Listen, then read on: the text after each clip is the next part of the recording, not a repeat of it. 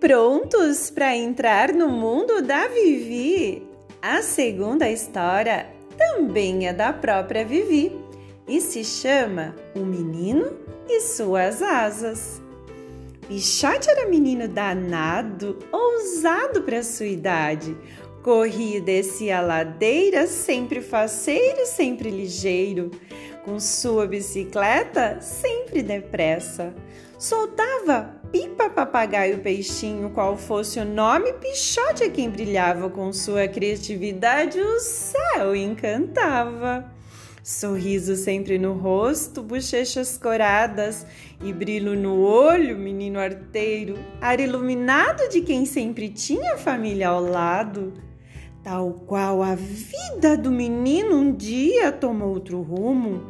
O pai se foi, uhum, largou a mãe aos pedaços e de nada adiantava o que Pichote fazia, pois agora era vazio, o que antes era só alegria. Então, o coração do menino também trincou, o sorriso não mais desabrochou. A vida dele agora era só ajudar a mãe, esta do qual com muito esforço totalmente nos apagou. Os dias eram somente as noites, quando o Pichote voltava a ser valente, corria descia a ladeira, e no céu a mais bela pipa voava, ao manejo ligeiro das mãos do menino que antes vivia e agora somente crescia.